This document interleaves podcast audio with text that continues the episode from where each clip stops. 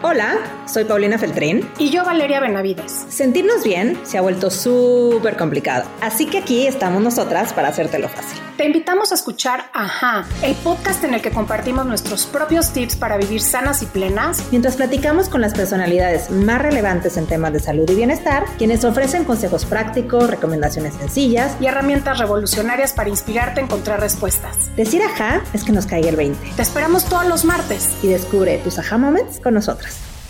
Hola a todos, bienvenidos a un nuevo martes, episodio nuevo de Aha Moments Podcast. Bienvenida, Pau.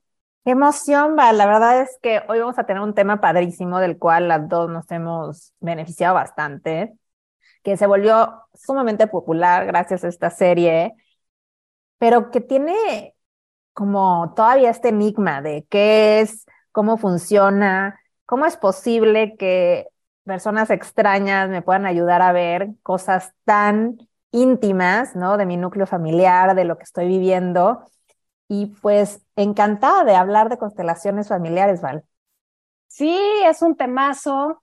Em, yo me formé hace unos años como orientadora en, en terapias de vinculación y una de las herramientas más importantes de este trabajo tiene que ver con constelaciones. Entonces, pues hoy vamos a platicar de este tema Em, con Susana Aranalde. Ella es orientadora en terapia de abrazo, especialista en parejas, es facilitadora desde hace más de 10 años en el entrenamiento autoformativo para orientadores en vinculación, em, porque la pareja no se trata del otro, se trata de ti, se trata de nosotros mismos cuando hablamos de la pareja. Susi ha tenido la oportunidad de trabajar con familias, parejas, equipos laborales y mujeres líderes en procesos terapéuticos individuales, talleres, capacitaciones y compartiendo el impacto de esta metodología que se llama vinculación en su vida personal y laboral. Eh, ella es socia fundadora de Vincalme SC, es terapeuta del abrazo, facilitadora de constelaciones familiares, especialista en terapia de pareja y justamente facilitadora de estos talleres. Promueve, junto con Cecil Cachaduria, la comunidad de vinculadores al servicio de la sociedad, de la cual me siento muy honrada de formar parte. Y bueno, pues eh, Susi es una mujer ah, que admiro muchísimo, que quiero con todo mi corazón, que ha sido una gran maestra en mi proceso y una gran hermana de camino en esto del desarrollo personal y del encontrar las respuestas en la vida. Así que muy contenta de tenerla aquí con nosotras y, y feliz de compartirles, de compartirles esta herramienta que, como dice Pau, nos ha ayudado a nosotras muchísimo en la vida a descubrirnos, a entendernos y a conocer más sobre nuestros sistemas familiares. Así que no se despeguen y saben que este episodio seguro, seguro le va a servir a alguien. Así que córrele ya a compartirlo y por supuesto déjanos algún comentario. No dejes de suscribirte. Ahí hasta arriba de donde escuchas el podcast puedes darle suscribir para que no te pierdas ningún episodio de tu podcast favorito, Aha Moments. Pues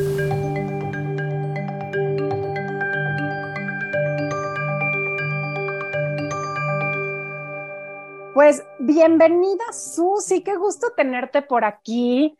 Em, la verdad es que para mí es un honor poder compartir este tema que además he aprendido de la mano del trabajo contigo en vinculación y de, y bueno, pues de la experiencia que hemos vivido juntas en este tema. Entonces, bueno, iba a ser una entrevista eh, muy interesante. Gracias por acompañarnos hoy, Susi, y pues muy bienvenida. Ah, yo estoy feliz, gracias, Vale, por, por, por invitarme, gracias.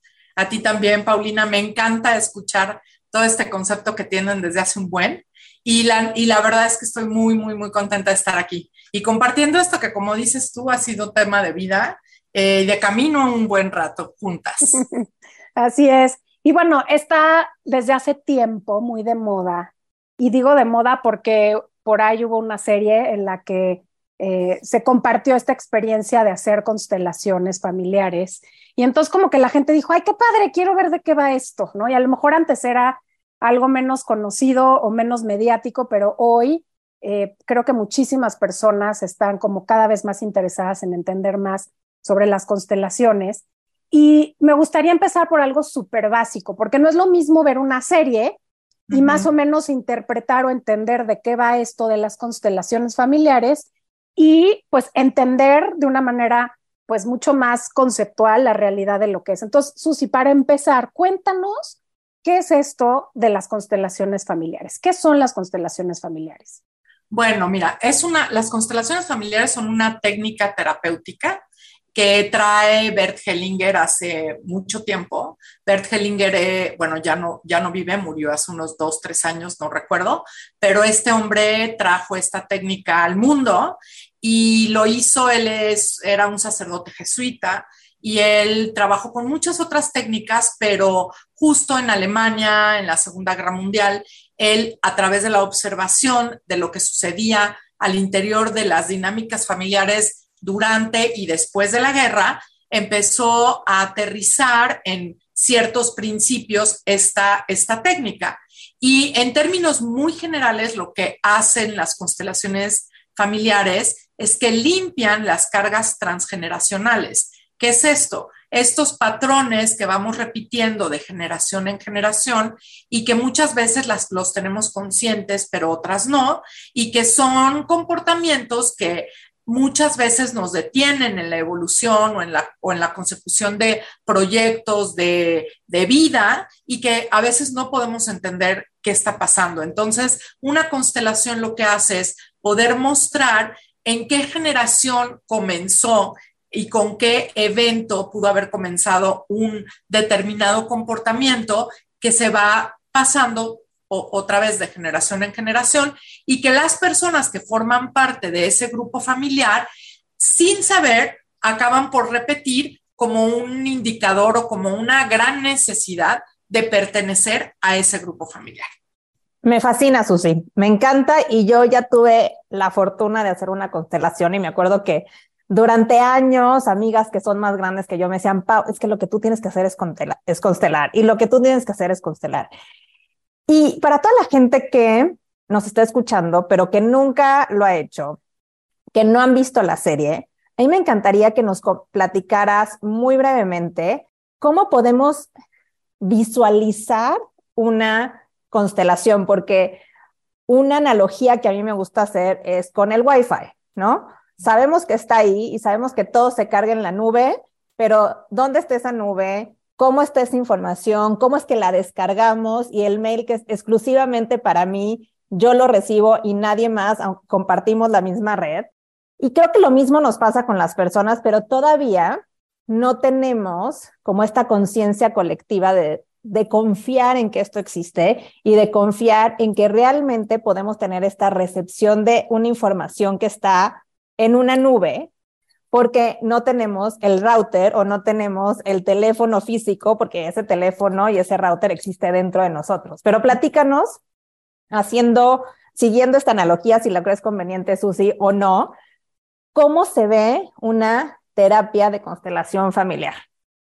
Bueno, primero que nada me gustaría un poco poder eh, hacer esto que estás diciendo, Paulina, como una analogía. Y bueno, no es que sea una analogía. Las, las constelaciones familiares funcionan o traen eh, la información con la que un orientador en constelaciones trabaja a través de lo que se llaman campos mórficos. Este tema es muy amplio eh, y, tiene, y, lo que, digamos que de una manera simple, lo que es un campo mórfico es esta información que permite que una misma especie, desde minerales, animales, flora, fauna, etcétera, pueda reproducirse. Si tú partieras un mineral, por ejemplo, de cualquier mineral, lo que permite que un mineral se reproduzca de igual manera varias veces es este campo mórfico. Eh, eh, por ejemplo, hay colonias, bueno, hay, hay un, eh, un ejemplo muy claro que trae ahorita, ahorita me recuerdo el nombre de, este hombre, ahorita lo traigo a la mente, pero él habla de una colonia de monos, por ejemplo, en un determinado espacio y que empiezan estos monos a comer papas, algo que no es una alimentación común de este, de este grupo, y entonces lo, lo, empiezan a comer, lo empiezan a hacer hábito, y de repente en otro lado del mundo, esta misma eh, bueno, esta misma especie de monos empiezan a comer las papas. Entonces, esta manera de reproducir comportamientos es a través de los campos mórficos, que tiene que ver con, energía, con una repetición de, comportamientos, tal cual. Entonces. Te voy a hacer un paréntesis ahí también para toda la gente que nos escucha. Hay una serie en Nat que justamente habla de eso y es el efecto de la manada. En el momento en que la primera cebra decide cruzar el río, la cebra que está a 800 kilómetros de distancia se encamina al río porque sabe que es momento de cruzar. ¿No? Es exactamente lo mismo. Exacto. Y él se llama Sheldrake, que es Rupert Sheldrake, y él, él estudia todo esto entonces, esta manera, porque cuando preguntan, bueno, ¿cómo es que un grupo de personas se reúne para una, un taller de constelaciones? ¿Y cómo es que el hecho de que nadie se conozca, que nadie sepa la historia del otro, ¿cómo es posible que se pueda reproducir información? Entonces, de hecho, eso es lo que, de ahí es donde se basa la reproducción de información en las constelaciones, por los campos mórficos. Entonces, trae la persona, todos tenemos información en nuestro campo energético y el hecho de que yo esté presente y toque, por ejemplo, a Valeria y le pase al momento de tocarla, eh, ella, yo le pasé esta información a ella, ella tiene posibilidad de, de, poder registrar en su campo la información que yo traigo. Y entonces por eso es que aparece este, esta información cuando hacemos los grupos en las constelaciones. Entonces, esto es lo que sucede a nivel, digamos, técnico, pues, ¿no? O sea, no, no es magia, no es como que, ay, pues es un show y ya las personas tienen cierta información y entonces vamos a hacer como que lo, lo vamos a reproducir. No, tiene que ver con esta información del campo energético, del campo mórfico que traemos a ese espacio. No sé si respondí una parte de lo que me estás preguntando. Entonces, ¿cómo se ve? Pues nos juntamos, bueno, yo, nos, hay muchas maneras de hacer constelaciones. También esto cabe destacar. Hay personas que trabajan con muñecos, hay personas que trabajan, también hay constelaciones con caballos, hay personas que trabajan de manera con visualizaciones, con objetos, hay muchas formas de constelar, pero yo lo hago y, yo aprendí a hacerlo con personas y porque para mí ha sido la mejor manera y obviamente porque, pues porque me dedico a, la vinculación, pues es la manera en que yo he encontrado mucho más, digamos, pues, no sé si impacto, porque no, puedo decir que, que las demás no lo tengan, pero eso con lo que yo he trabajado siempre, con personas. Y entonces, pues es lo que yo puedo hablar.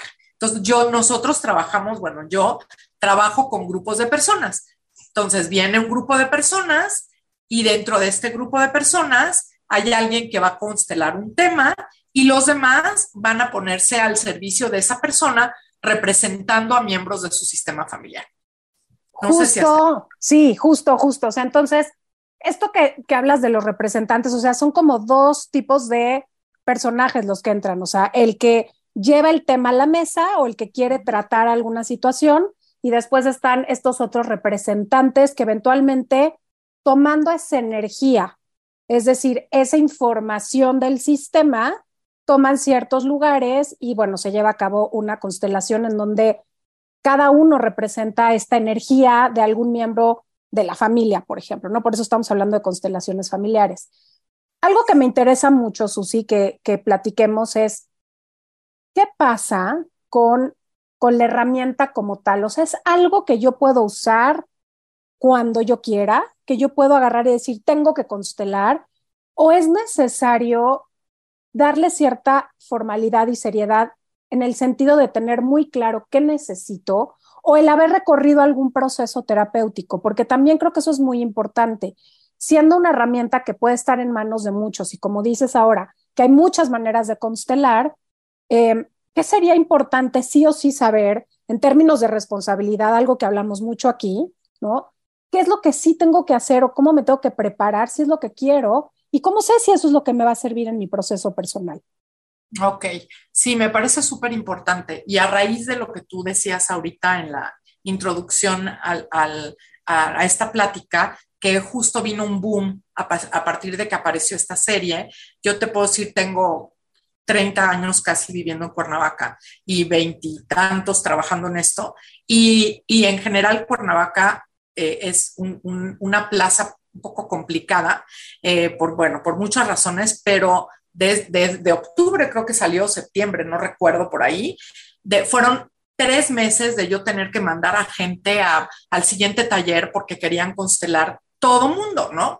Entonces, yo entiendo, para mí lo que, lo que me quedó en la mente fue, bueno, qué bueno que a estos niveles ya se esté hablando de temas de, que ayuden a crear conciencia, me parece maravilloso, ¿no? Y que empiece a llegar a las personas. Pero en estos talleres que fueron eh, posteriores a la serie, sí tuve el muchísimo cuidado en aclarar esto que me preguntas, porque bueno, uno eh, para mí es una técnica que va tan profundo, que trabaja con información de el alma del sistema de, de, diferentes generaciones que no se puede tomar así como a la ligera. No es como, bueno, pues veas una constelación y seguro con eso ya estás, ¿no?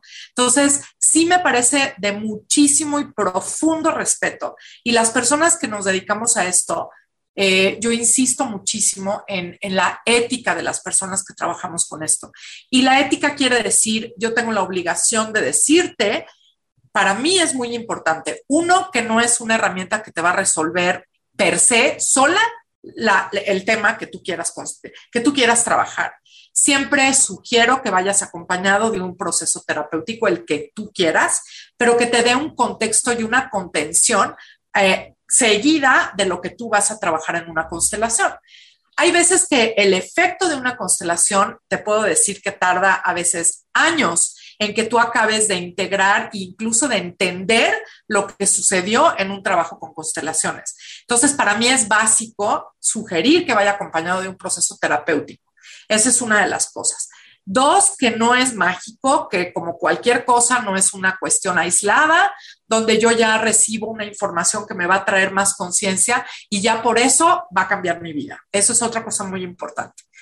Y yo en particular me formé con Harald Honen, que fue eh, la mano derecha de Bert Hellinger, y con Cecil Cachadurian, que ha sido mi maestra también de camino. Y yo aprendí con ellos que eran tres temas muy básicos, o sea, muy centrales que, son importantes trabajar en las constelaciones. Un tema con tu sistema de origen, que son tus padres, eh, tus hermanos, ¿no? Tus abuelos. Otro tema con tu sistema nuclear, que son tu, tu pareja y tus hijos. Y otro tema relativo a la misión de vida. Digamos que son como los tres ejes centrales sobre los que yo digo a las personas que, trabajen en constelaciones. Aunque puede haber muchos subtemas, digamos, relacionados con ellos, no es que yo haga para todo una constelación. Ah, pues hoy tengo esto, ah, pues yo creo que la constelación me lo puede solucionar. Hoy no, porque es muy profundo y es muy, muy, eh, pues de mucho respeto. Entonces, para mí, esos serían los, grandes básicos. Como en todo, puedes encontrar gente que es muy profesional, gente que no lo es, y bueno, por eso me parece importante, eh, por lo menos, tener esto en mente, ¿no? Antes de, de continuar, Susi, me encantaría que nos dijeras cuáles son esas cosas que deberíamos de buscar en un terapeuta de constelaciones, porque me acuerdo que así como tú dices, la vez que yo constelé fue parte de un proceso terapéutico y en ese momento mi psicóloga me dijo, Pau, vamos a una constelación y luego seguimos trabajando sobre lo que yo descubrí en esa constelación. Y me acuerdo perfecto que me dijo, quiero que lo hagas con esta persona que tiene estos estudios, que hizo un máster en constelaciones, que es alguien que yo he visto que es profesional, que forma parte de mi red de, de terapeutas. Y ahí, yo confiando en mi terapeuta, lo hice. ¿No? Pero hay muchas personas que llegan primero a la constelación y es porque el amigo del amigo le recomendó o porque está muy padre en la serie, entonces hay que hacer eso que se ve padrísimo, como si uno fuera a hacer honguitos o cualquier otra cosa que está también de moda. Entonces, ¿qué debemos de buscar en un terapeuta de constelaciones para que nos dé esa certeza y esa eh, credibilidad de que es alguien que nos va realmente a apoyar y lo va a hacer de una manera sin charlatanería, porque creo que es de esas cosas que se puede prestar muy fácil a pretender y a una actuación sin que realmente sea este descarga de información de estos campos mórficos. De acuerdo. Mira, yo para, para esto, eh, eh, para responderte esto, me parece que es importante desde un pasito antes saber que cualquier persona o para cualquier persona que quiera trabajar un proceso personal tiene que saber que tú no puedes entregarle tu poder a nadie. Así te digan que es el master gurú de wherever, no, o sea, sí creo que lo más importante y en mi formación también como orientadora, lo que fue eje siempre fue que la persona tiene el, objetivo de cualquier proceso terapéutico es que la persona recupere su poder personal, que sepa que tiene poder personal, que nadie se lo quita, pero que se nos olvida, que nos separamos de él, lo que sea. Pero para mí es muy, muy importante que cualquier persona sepa que nadie, nadie tiene el poder sobre ti. Entonces, de ahí, para cualquier otra cosa que tú busques, hay que pensar desde ahí, ¿no? De, de, porque he visto millones, bueno, muchos casos conocemos de personas que van, confían, me parece delicadísimo porque estás trabajando con el alma de una persona, con lo más vulnerable que hay. Y, y entonces que la persona piense que otros tienen ese poder sobre ella es delicadísimo. Entonces, esto me parece de inicio, ¿no? Y, y bueno, yo siento que lo otro es justamente cuando tú sabes esto, entonces a lo mejor eh, la sensación, cómo, cómo me siento con una persona, también puede ser un buen referente de que estoy en un, en un lugar seguro, confiable, etcétera. Y también creo que, que eh, yo siento que una de las cosas que para mí son muy importantes en todos los talleres de constelaciones es en, cuando se introducen, hablo de esto y de alguna forma es como, no, yo voy a escuchar, voy a ver si realmente en este momento para ti eh, eh, es, es, como lo que toca. Y si no, me ha tocado también estar ahí y decir, perdóname, pero yo este tema no considero y no lo voy a constelar, o si tú me dices que vienes a constelar y que constelaste hasta, hace, no sé, 15 días, un mes, tampoco lo hago. O sea, son como básicos que tomo en cuenta para que la persona, para cuidar muy bien el proceso de la persona. Pero ¿cómo saber? Híjole, es un poco complicado. O sea, yo no sé, me parece que eh, la ética tiene que ver con el trabajo personal que el orientador hace, ¿sabes? Con sí mismo, con qué tanto realmente se trabaja esta, esta persona a sí misma y que eso le permite tener la autoridad moral para trabajar con el otro, pero, pero no te puedo decir una regla de, ah, pues te tienes que fijar en esto, ¿no? Siento que hablaría de esto del poder personal y de, y de hacerle mucho caso a lo que tú sientes, ¿no? Cuando llegas a un espacio. O sea, híjole, sí se siente, llegas de pronto y dices, ay, no, que hay algo que no me late y realmente escucharte, ¿no? Hay otros casos en los que llegas y dices, sí, aquí es, o una persona como un terapeuta te, pues te guía, ¿no?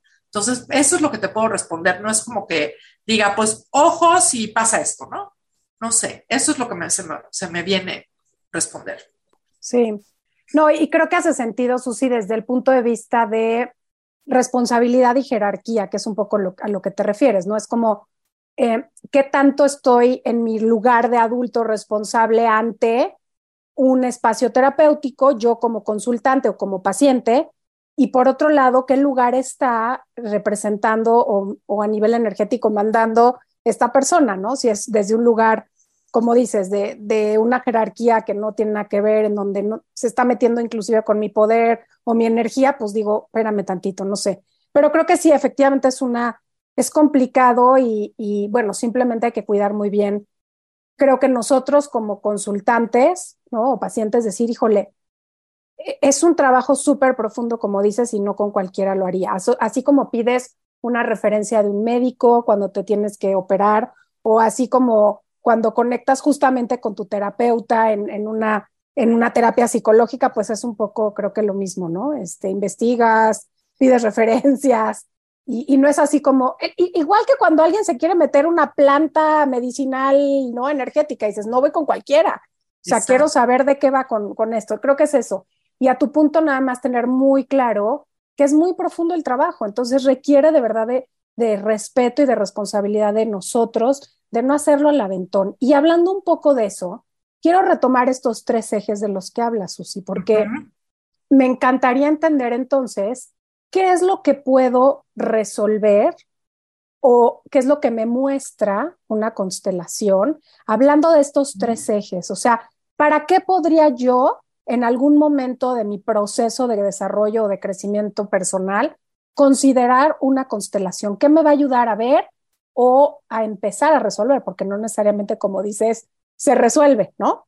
Claro, sí. Bueno, lo que, lo que creo que, como decía al principio, es una técnica que lo que hace es poder mostrar dónde hubo una, un evento en generaciones anteriores a la mía que pudo haber, en donde se pudo haber registrado un comportamiento o sí, un comportamiento sobre todo que se ha venido repitiendo y que en algún momento eh, podría estarme limitando en mi, en mi proyecto de vida actual.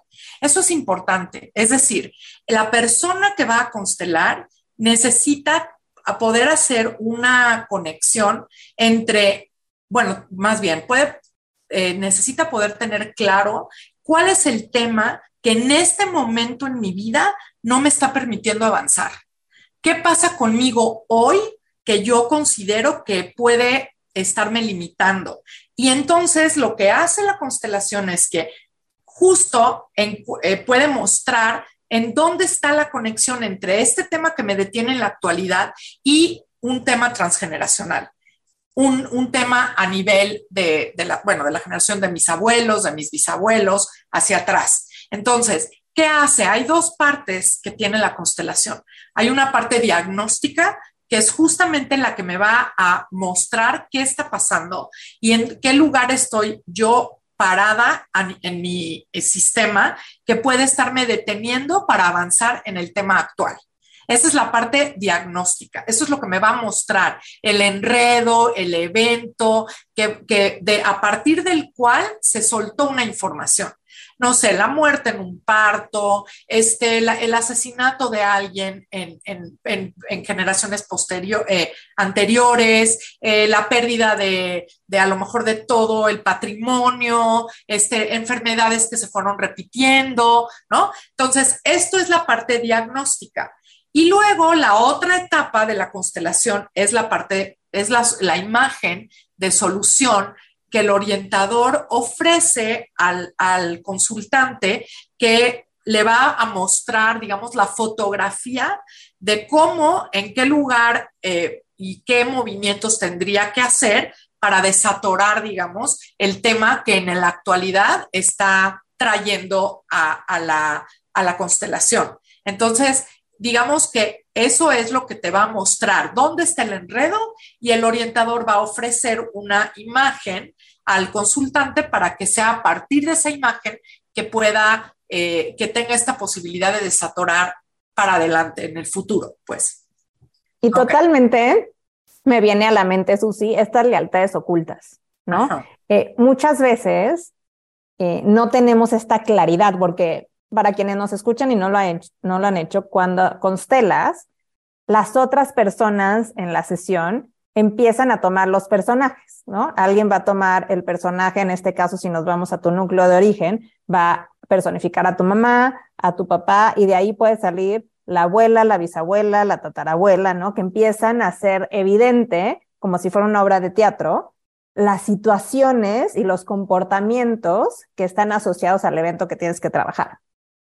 Y ahí entonces me viene esta pregunta de lealtades ocultas, porque muchas veces no te das cuenta, ¿no? A lo mejor hay alguien en la eh, estoy pensando en un tema de pareja, ¿no? alguien se está cuestionando todo el tiempo de por qué eh, sigo soltera o soltero, o por qué no logro tener una relación de compromiso y resulta ser que hay una lealtad oculta con la abuela paterna que nunca, ¿no? Entonces, ¿cómo funciona ¿Y qué es esto de las lealtades ocultas y cómo es que una constelación lo puede hacer súper evidente y realmente desatorarnos poniéndonos como un espejo enfrente para darnos cuenta de cosas que de otra manera no podríamos ver.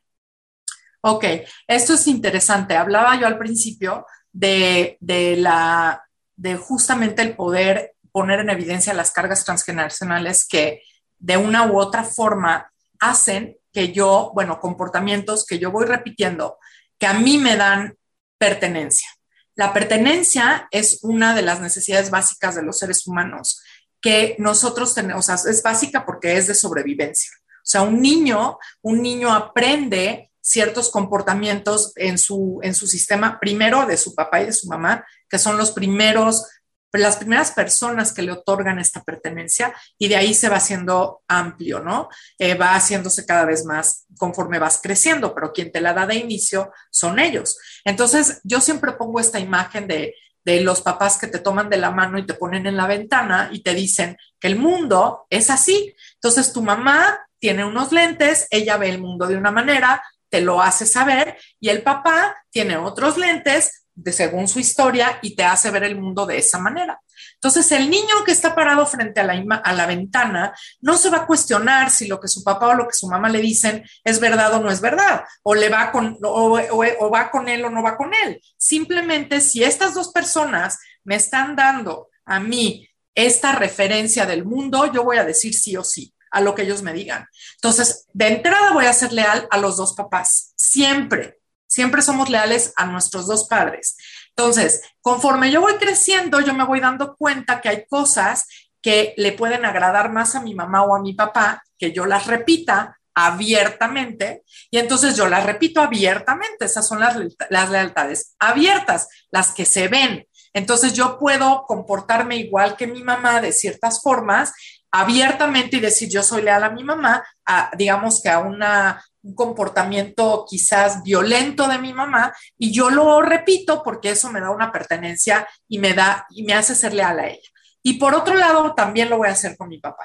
Pero hay también lealtades que no voy a mostrar porque a la hora que yo la, en los comportamientos que yo muestro, a lo mejor me doy cuenta que a mi papá o a mi mamá no les encantan, entonces yo decido que esto lo voy a guardar. Entonces yo voy a decir, no, pues esta, a lo mejor esta vulnerabilidad que yo veo en mi papá, pues yo la guardo porque a lo mejor me dicen, oye, no, aquí lo, si tú lloras y te muestras vulnerable, te van a maltratar, van a abusar de ti. Entonces tú guarda la vulnerabilidad porque en esta casa eso no se ve. Pero eso no quiere decir que tú no lo tengas ahí, ¿verdad? Y entonces puede ser que tú, en, bueno, seguramente lo vas a, a reproducir pero de, una manera quizás no tan abierta y eso pues no, tú no te das cuenta que, al final es una lealtad oculta que tienes hacia, tu, hacia tus padres, ¿no? Entonces, eh, una, eh, como, como me dio pertenencia, yo lo voy a repetir porque me va a asegurar que me van a amar mis papás y me van a asegurar que ellos siempre van a estar, voy a tener su mirada porque estoy repitiendo lo que ellos me dijeron, que estaba bien o que estaba mal. ¿Qué pasa cuando nosotros somos adultos? Eh, para poder crecer y evolucionar tenemos que ser desleales. Tenemos que romper con esas lealtades que segura que si me están a mí frenando, volvemos a lo mismo, ¿no? En un tema. Entonces, si yo llega a un punto en que yo pierdo, por ejemplo, a un hijo, voy a pensar, y que esta vulnerabilidad no me es permitida o no me fue permitida tocarla, con cómo voy a poder transitar este, este enorme dolor si yo no me permito ser vulnerable.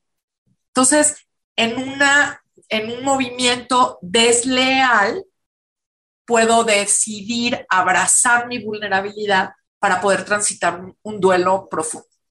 Entonces, las lealtades ocultas no las sabemos, son ocultas. Entonces, una constelación te puede poner en evidencia dónde tú estás siendo leal y ni siquiera sabías. Y cómo además eso te frena en eso que dices, ¿no? En, la vida para conseguir, para avanzar en algo, para resolver algo, para lo que sea. ¿no? me, me encantaría, Susi, que nos pongas ejemplos bien concretos de lo que se puede ver, así como ahorita nos decías, porque creo que es bien importante entender esta conexión de eso que trae todo sistema familiar, porque aquí no, no juzgamos ni le ponemos etiquetas a nada, pero que son cosas que se pueden evidenciar en un proceso con, con esta herramienta. O sea, ¿qué son esas cosas que ni nos imaginamos, pero que nos muestra una constelación familiar? Ok, por ejemplo, voy a retomar eh, esto que tú planteas, Paulina, de los temas de pareja. ¿no? Entonces llega una mujer diciendo esto, ¿no? Que ella le cuesta mucho trabajo sostener relaciones de pareja y que, y que, pues sí, por alguna razón no puede sostener una relación de pareja. Entonces, cuando empieza, ella empieza a, a hablar sobre, bueno, paréntesis, el orientador hace preguntas, preguntas muy concretas sobre hechos, no sobre interpretaciones, sobre hechos muy concretos que sucedieron al interior de ese sistema familiar. Entonces puede venir la pregunta, oye, ¿tus papás están juntos? Y entonces ella puede decir, no, pues mi papá se fue desde que yo era muy niña. Mi papá se fue y, mi mamá entró en una depresión muy profunda. Entonces, en ese caso muy práctico, eh, lo que la constelación puede mostrar es, vamos a tener, vamos a imaginar a esta niñita de 3, 4 años que vive esta situación donde el papá se va y donde la mamá queda en una depresión. Esta niña necesita, necesita que su mamá esté bien, necesita que la mamá ayudarle a su mamá, porque la mamá no está bien y esta niña no puede sobrevivir si su mamá no está bien. Entonces, ¿qué hace la niña? Inconscientemente dice, tú no te preocupes, mamá, yo me voy a poner en el lugar de mi papá para sostenerte y ayudarte con tu tristeza. Esto obviamente no lo dice verbalmente, ni siquiera lo sabe, pero energéticamente ella hace este movimiento. Y entonces ella ocupa el lugar de su papá para ayudarle a su mamá a transitar la tristeza. Entonces ahí hay un, ya hay un, hecho concreto que, que puede dar información acerca de por qué esta mujer no puede tener una pareja. Porque si vemos una, una imagen, pues la mujer ya tiene una pareja energética, que es su mamá. Ella está ocupando un lugar que no le corresponde que es el lugar de la pareja de su mamá, y ella por lealtad y por amor a su mamá, la va a sostener. Y siendo adulto, puedes, puedes, pues continúas con ese comportamiento sin siquiera saber. Y entonces, cuando, cuando se ve la imagen, es muy posible que la constelación muestre que esta mujer está fuera del lugar, está siendo pareja de su mamá y no está siendo hija de su mamá y de su papá. Entonces, ahí digamos que sería una, un ejemplo claro de cómo qué puede resolver. Y esa sería la parte diagnóstica. Ok, ya tenemos esa parte. Ahora, ¿qué va a pasar o qué puede pasar? ¿Cómo acomodamos? ¿Cómo se ordena la constelación? Ordena, ordena los lugares y pone a cada quien en su lugar. Te muestra cómo ocupar tu lugar. Entonces, el movimiento de esta hija, pues es colocarse en el lugar de hija y dejarle a sus padres los asuntos de sus padres, para que ella quede libre de poder relacionarse en pareja. No sé si fue claro. Me encanta y traes mucho al tema el cuando me acomodo yo se acomoda todo. Así es. ¿No? O sea, una vez que uno ocupa su lugar, todo lo demás empieza a acomodar también, aunque haya resistencia. Quiero otro ejemplo. O sea, me encanta porque creo que esto nos va a dar mucha luz y a lo mejor pudieras darnos otro ejemplo, en este caso, del siguiente, ¿no? Que es tu núcleo de pareja e hijos. Un, ok, puede, es que este mismo ejemplo, digamos, bueno, vamos a poner este ejemplo. Este hijo que ya terminó la universidad y que él tiene proyectado y que toda su vida ha sido su sueño bueno, más bien ya acabó la preparatoria y tiene toda su vida proyectada y siempre su sueño fue vivir en el extranjero y poder llegar a tener, a, sí, a, estudiar su universidad en el extranjero. Y entonces, de pronto, viene una primera eh, oportunidad de hacer exámenes, etcétera. Y él, no, no, progresa y tiene que volverlos a hacer, y, pero tiene, siempre fue un alumno de excelencia y entonces no entiende ¿por qué está pasando esto? ¿No? ¿Por qué no puede avanzar? Y entonces viene, paréntesis otra vez, solo se hace constelaciones con mayores de edad. Eso es un punto importante. Ahora lo voy a explicar. Ahorita digo por qué, pero es algo importante. Este hijo tiene 19 y está en este proceso de irse, ¿no? Y entonces justo viene con este planteamiento, igualmente es, a ver, vamos a, vamos a preguntar, Puedes, es más, puedes acomodar a tu mamá, a tu papá y a ti para ver. Y puede mostrarse, y lo mismo, los papás están juntos, pero energéticamente hay un espacio, están separados. Cada quien tomó su, su rumbo, estos papás, y entonces eh, hay un espacio entre uno y otro. Si pongo mis manos, imaginen que este es papá, este es mamá, y hay un espacio, por lo que quieran. Y entonces el hijo se coloca en medio de ellos dos y está mirándolos de frente. ¿sí? Entonces, yo pregunto, bueno, se pregunta, ¿y tú qué haces? ¿Te das cuenta cómo estás viendo a tus papás? Sí. Y entonces, ahí puede evidenciarse que él está tratando de hacer un, un, equilibrio, digamos, o una función para que los papás estén juntos y se mantengan juntos. Entonces, inconscientemente, si él se va, su inconsciente cree, pues bueno, los papás van a valer gorra, ¿no? O sea, ya su relación se va a ir para abajo. Entonces, yo no me puedo ir porque yo estoy ocupando, yo tengo una función de mantener a mis papás juntos.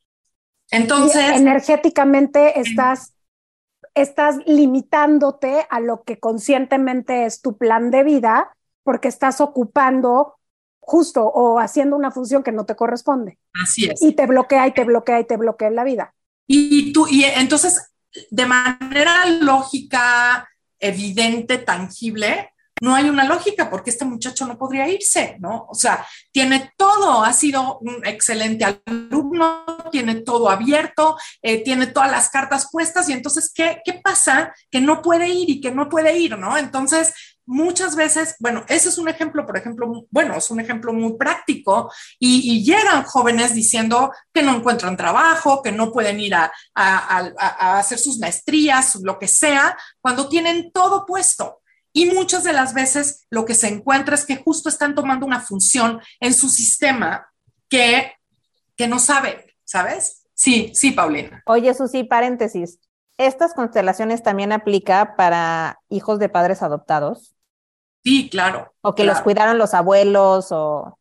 Sí, sí. Mira, hay muchas, o sea, digamos que cada caso es muy particular. Yo trabajé muchos años en el DIF y muchas de las cosas que con padres adoptivos y muchas de las cosas, bueno, el eje central que trabajé con ellos fue, eh, este hijo tiene padres biológicos, sí o sí, ¿no?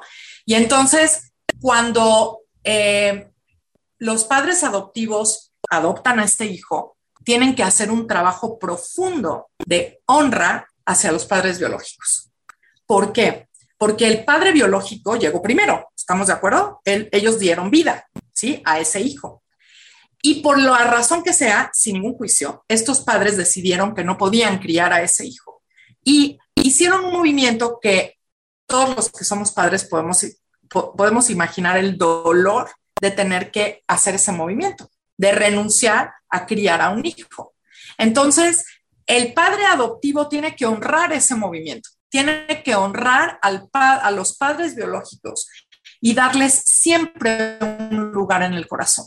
Y es, es un movimiento de, de, de poder decir, gracias a que tú tuviste esta pérdida o este esta decisión de entregar a tu hijo en crianza, yo puedo tener un hijo. O sea, es muy diferente pararte desde ese lugar que cuando muchas de las cosas que suceden, yo digo, lo veo, lo trabajé ahí con ellos, es que no entienden por qué no hay este agradecimiento del hijo adoptivo hacia ellos, ¿sabes?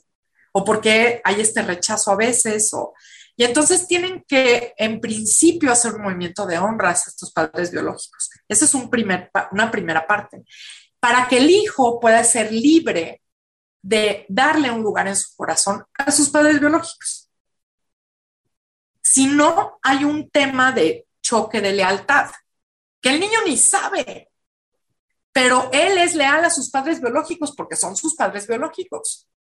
Entonces, ¿cómo ama a un padre adoptivo si no tiene un espacio o no, o no puede amar a su padre biológico con toda la seguridad de que no lo van a volver a dejar sus padres adoptivos? ¿Me explico? Entonces, en el momento que hace ese movimiento del padre adoptivo al padre biológico, de honra y de darle siempre un lugar, liberas al hijo adoptivo. Y entonces el movimiento es, puedes amar a tus padres biológicos sin ningún problema y yo también te amo como hijo adoptivo. Entonces este niño suma. Me encanta, me encanta. Y, creo que un poco a lo que se refería Pau es qué importante es incluir, y ahora quiero hablar también de eso, pero qué importante es incluir a tu sistema formado como sea. O sea, si eres un hijo adoptivo, pues tienes que eventualmente integrar a tu sistema y reconocer abiertamente que tienes papás biológicos y no negarlos. Y me encantaría hablar de exclusión, Susi, que es un concepto muy importante que trabajamos en vinculación, en constelaciones, que se vuelve muy evidente cuando justo pones este sistema, ¿no? Y, y, se muestra esta fotografía ante muchas situaciones. ¿Qué pasa en una familia o en un sistema cuando excluimos a alguien, cuando rechazamos a alguien, cuando es el bicho raro, la oveja negra, este, el criticado porque sale de nuestro esquema y, del deber ser dentro de nuestro sistema. ¿Qué pasa en ese sistema familiar que muchas veces se puede llegar a mostrar? Ok, bueno, este también es un tema central por como la pertenencia y está totalmente ligado, porque eh, Hellinger estableció los órdenes en el amor y los órdenes en el amor hablan de tres puntos importantísimos, pertenencia, jerarquía y equilibrio. Esos son los temas eje. Pero hablando de pertenencia, él habla de todo y estableció a través de, su observación que todas las personas en un sistema familiar tienen el derecho a formar parte. No importa lo que yendo, digamos, en contra de lo que ese grupo familiar estableció. Entonces, ¿qué pasa? Yo siempre hago esta analogía con un barco. El barco es tu sistema familiar. Este barco te asegura la pertenencia y forman la tripulación todos los miembros del sistema familiar. ¿Sí? Entonces, ¿qué? El, el objetivo principal de cada uno de estos miembros es que el barco no se hunda, porque si el barco se hunde, perdemos pertenencia y eso no puede suceder. Entonces, cada quien tenemos esta misión, digamos, y cada quien tiene una función en ese barco para que el barco esté a flote. Vamos a suponer que el que tiene el bar, la función del, timón, de repente se desmaya, se siente mal, ya no quiere y se, y se, y se lanza por la borda. Y entonces eh, empieza a entrar en peligro el barco. Entonces, ¿qué pasa? Alguien más va a decir, generalmente son las personas más inocentes del sistema. Inocente quiero decir niños, porque ellos son los que más necesitan la, pertenencia para sobrevivir. Entonces, seguramente alguien por ahí dice, no, no, no, no, no, inconscientemente yo, yo, yo, yo hago ese papel. Entonces yo tengo mi función más la función de la parte del que estaba llevando el timón porque yo no puedo permitir que esto se hunda. Entonces hacemos nuestra función y la función de, la persona que está excluida, que, quitamos del sistema. ¿Me explico? Entonces, pues lo que hace todo, todo eh, los miembros del barco es una compensación. Vamos a hacer lo necesario para que ese barco se mantenga a flote. Entonces, cada vez que hay una exclusión, por lo que sea, por un comportamiento ajeno al sistema, por lo que sea, entonces vamos a tener que hacer una compensación. Y ok, la, espérame, espérame, espérame, ¿Qué es una exclusión?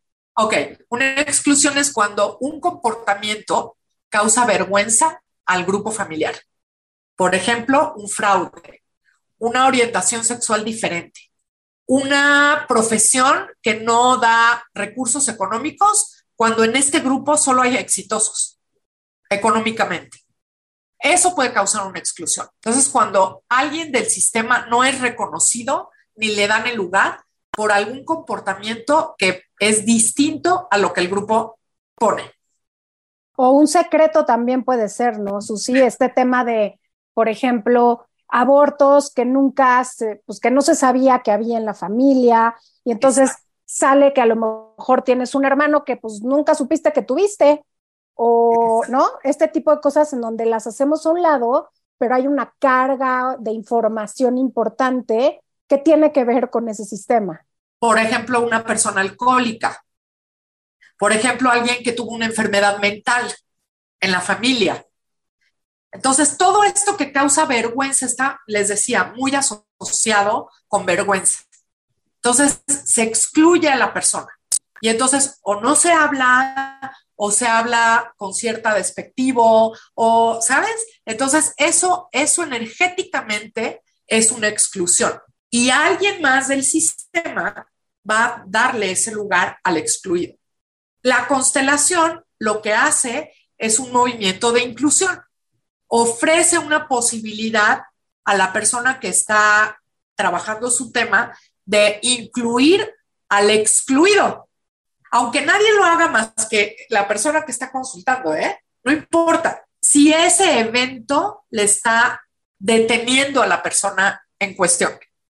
E, ese es un punto bien importante, que lo que hace la constelación es incluir al excluido. Puede ser excluido, como dijeron, primeras parejas, también, muy, muy clásico, ¿no? Ya entra, se, se, vuelve a casar por segunda vez y el primero ni se nombre, ni se diga, ni aquí nadie, nadie habla del señor, ¿no? O de la señora. Entonces, quien se va a encargar de traerlo en presencia al sistema son los más inocentes, los hijos, por ejemplo, los más chicos. ¿Y cómo lo hacen? Pueden repetir comportamientos, ¿sí? O pueden crear algún comportamiento que llame atención, aunque no sea el mismo, por ejemplo, ¿no? No necesariamente si se excluye a alguien, por ejemplo, con una enfermedad mental, no necesariamente viene otra persona con la misma enfermedad mental, no pero sí puede suceder que el, niño, vamos a suponer que tenga déficit de atención, voy a poner un ejemplo, ¿no? Y que entonces estén lidiando con esta, con esta enfermedad y de ahí, y, que puedan, puede resultar una conexión con esta persona excluida. Está claro. Acabas, bueno, hemos estado hablando un poco, más bien como de estos eventos que son importantes encontrar, que están conectados con este con este freno o con este bloqueo para avanzar en un tema en la vida. Pero hay otra cosa que creo que también es muy importante compartir, que tiene que ver con esta repetición de patrones, que lo acabas de mencionar en este tema de la enfermedad. Eh, porque es como, de pronto es muy común escuchar que los, los patrones se repiten en cuanto a las relaciones, ¿no? así como mi mamá nunca pudo rehacer su vida en pareja, pues yo tampoco, ¿no? Así como este, mi abuela siempre fue la fuerte y la que se encargó y la matriarca de esta familia, mi mamá también, y pues yo estoy igual y por eso soy el sostén de mi casa y me mato trabajando, pero viene desde allá, ¿no? Y, y en un punto de toda esa cadena, a alguien le causa mucha frustración estar repitiendo patrones o lo repite y no sabe por qué. Ajá. Esto es algo que se puede ver en una constelación y que te puede mostrar esa constelación y decir, claro, ve, no nada más viene de tu abuela o de tu mamá, viene de, ¿no? O empezó a través de esta situación. Porque creo que muchos nos quedamos con la idea de, claro, yo era del patrón y pues es lo que me toca. Sí, y esto justo, justo les decía yo, antes es, es uno de los objetivos de la constelación. Es decir, uno de los, de las, sí, de, los beneficios de una constelación es que pueda poner en evidencia en qué momento empezó todo. Entonces, hay una frase que, se, que, que se, que, muestra mucho esto y que es, por ejemplo, si las mujeres desde, vamos a suponer que la bisabuela eh, estuvo en la revolución y entonces ella tuvo que sacar a sus hijos sola adelante. Y entonces ella eh, eh, empieza ahí un registro donde las mujeres son las fregonas y tú te tienes que matar y todo lo primero que tiene, o sea, ante todo son tus hijos y tú, y tú sola, porque, porque estás sola, ¿no? Y entonces vamos a ver que esto es la bisabuela, la abuela lo repite, la madre lo repite y la que viene a consultar es, es la, la nieta o la bisnieta, ¿no? Y entonces justo buscando a través de las preguntas que, se hacen, hay esta información. Entonces, digamos que la, la parte diagnóstica es que desde a partir de la bisabuela con ese evento se empezó a registrar una creencia y un comportamiento que se fue repitiendo que las mujeres tienen que hacerlo solas. Y si tú quieres ser parte de este grupo familiar, mujer, tienes que repetirlo así. Esa es la, digamos que eso es lo que, lo que a mí me llega, ¿no? De información. Entonces yo no sé ni de dónde viene, pero a mí me dijeron que era así, pues yo lo repito, yo tengo que asegurar mi pertenencia. Pero resulta que yo ya tengo cierta conciencia, yo ya empecé mi búsqueda desde hace tiempo y resulta que yo ya no quiero hacerlo sola, que yo ya quiero tenerla a la pareja, ya la quiero incluir y yo no quiero fregarme sola, ¿no? Yo de verdad quiero una vida en pareja. Entonces, el movimiento sanador es ir justamente a donde empezó y poder decir, la digamos que desde esa generación, esta frase les se ya no lo tienes que volver a repetir tú. Ya lo pagó la abuela, la bisabuela, la abuela, la mamá. Ya no, ya puedes hacerlo diferente. Entonces, estas generaciones, tú recibes como hija, digamos, que viene a consultar, está este permiso de las generaciones anteriores para hacerlo diferente sin perder la pertenencia. La pertenencia no se pierde, nunca. Me encanta esto que dice Susi y me lleva a hacerte una pregunta que creo que es fundamental antes de que terminemos, que ya estamos casi por hacerlo, que es, ¿cómo me preparo para una constelación? ¿Sabes? Porque por esto que tú me dices, tengo que tener muchísima información de mi familia, que a veces no me he sentado a platicar con mi bisabuelita de las cosas, ¿no? Entonces, tengo que yo prepararme y tener mucha de esta información de mis antepasados, de las cosas que vivieron o de lo que yo sepa, estos campos mórficos se van a manifestar y yo me voy a dar cuenta de cosas que pasaron en mis diferentes antepasados sin que yo tenga esa información. Definitivamente no necesitas tener ninguna preparación.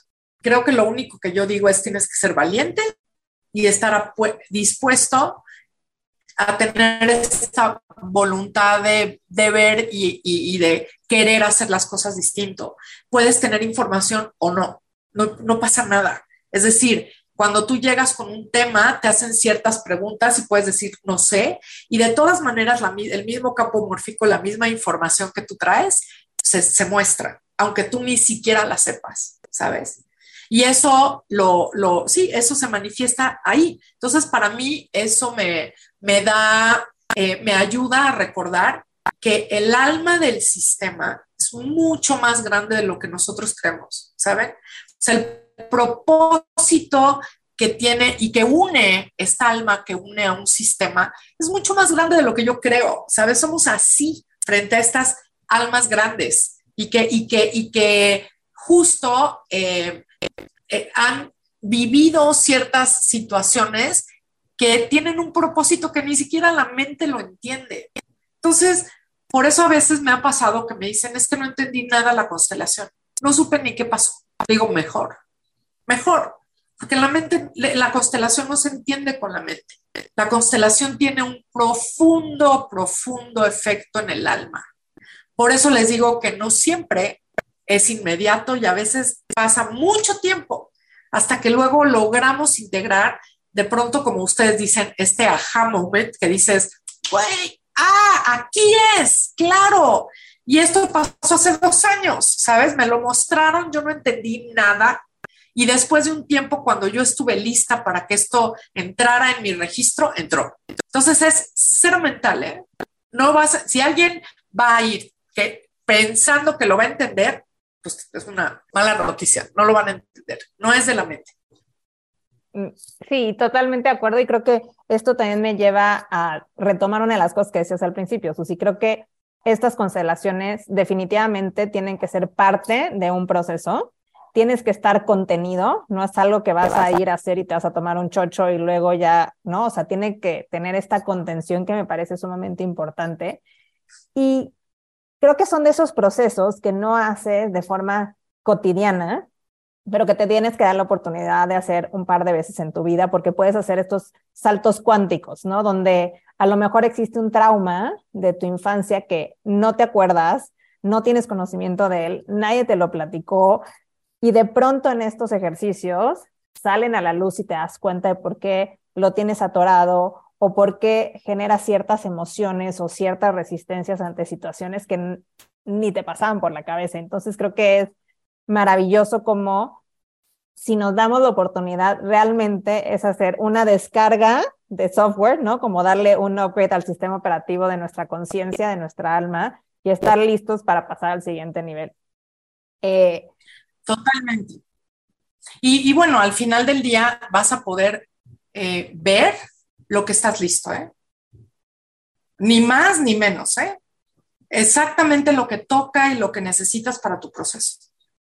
Por eso me parece hermoso, de verdad, me parecen procesos lindísimos, aunque iban muy, muy profundo. Está increíble, Susi. Queda clarísimo que creo que lo, más importante, si tuviéramos que resumir en, eh, así como en tres puntos clave, qué es lo que la persona que tiene ganas de constelar tendría que hacer. Uno es obviamente tener un tema identificado, ¿no? Que es lo que acabamos de hablar, o sea, qué es lo que quieres, qué es lo que quieres tratar de resolver en este espacio que tiene que ver con tu sistema familiar y, que no es esta experiencia de, ay, voy a ir a ver de qué va esto sin tener ni siquiera un tema que trabajar. Eh, esta parte de la responsabilidad me hace mucho sentido. ¿Y cuál sería ese tercer elemento que te parece importante considerar? Que, que haya, que, que se vea que no es, que no es un, una herramienta mágica que va a resolverte lo que, lo que en el momento crees que, que, está pasando, vaya, que es, es una herramienta que suma a un proceso personal. ¿No? Y lo, y lo que decías al principio me parece importante. A veces ni siquiera quería agregar, ni siquiera puedes tener el tema clarísimo, pero sí tiene que estar asociado con el presente, porque muchas veces no sabemos cómo está la conexión con, las generaciones, ¿ves? Pero si yo tengo claro que hoy lo que me pasa es que no soy no consigo el trabajo que quiero o no soy feliz con las parejas que tengo o estoy repitiendo enfermedades y enfermedades y enfermedades, pues es algo actual, es algo que me está pasando hoy. Entonces, eso para mí es súper importante, que pueda yo conectar con algo que me está pasando en el ahorita, en el presente. ¿Sí?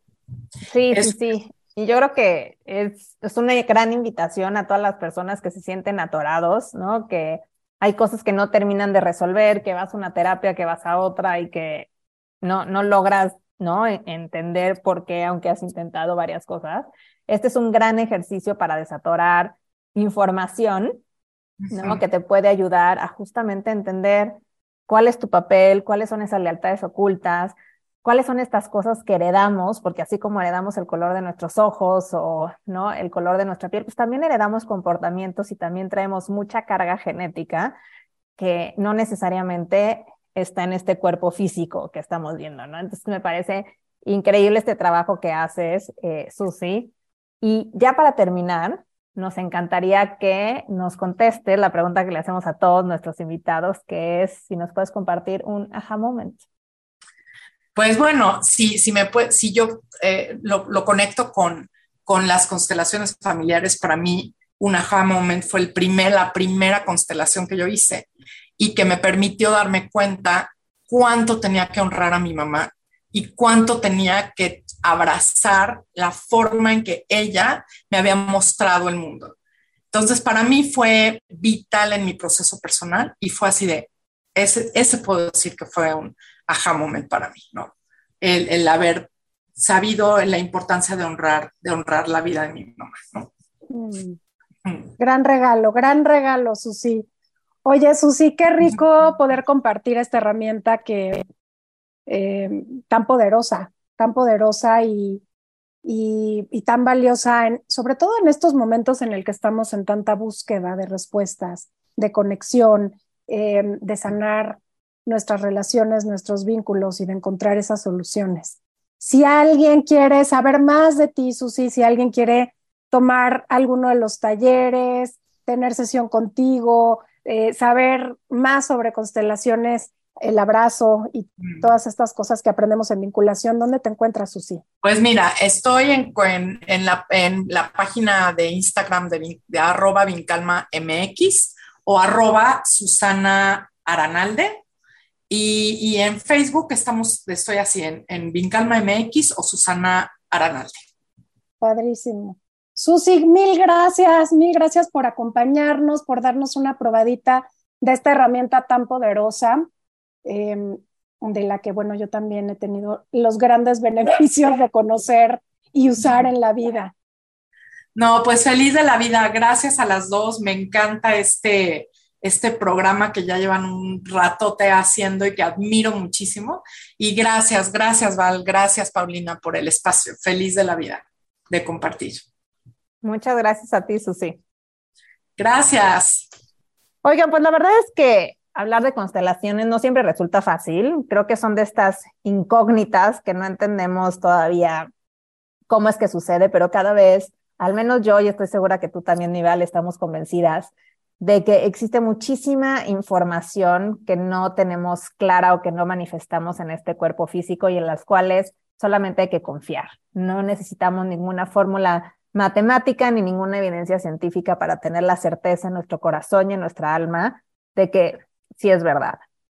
Así es, y la verdad es que simplemente se trata de dejarse llevar con el proceso, como decía Susi al final de esta entrevista, no le debemos de meter mucha mente, hay cosas que nuestra mente corta no nos va a ayudar a entender, pero el darnos la oportunidad y abrirnos a estas técnicas o a estas herramientas terapéuticas puede hacer un cambio radical en nuestra vida, en nuestras relaciones con la vida y en nuestras relaciones con los demás y con nosotros mismos. Así que hay que darnos esta oportunidad, definitivamente.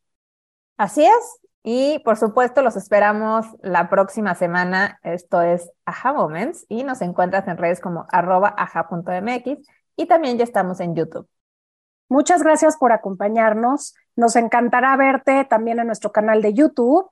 Así que bueno, nos puedes empezar a seguir y te esperamos el próximo martes. Yo soy Paulina Feltrín. Y yo Valeria Benavides. Y esto es Ajá.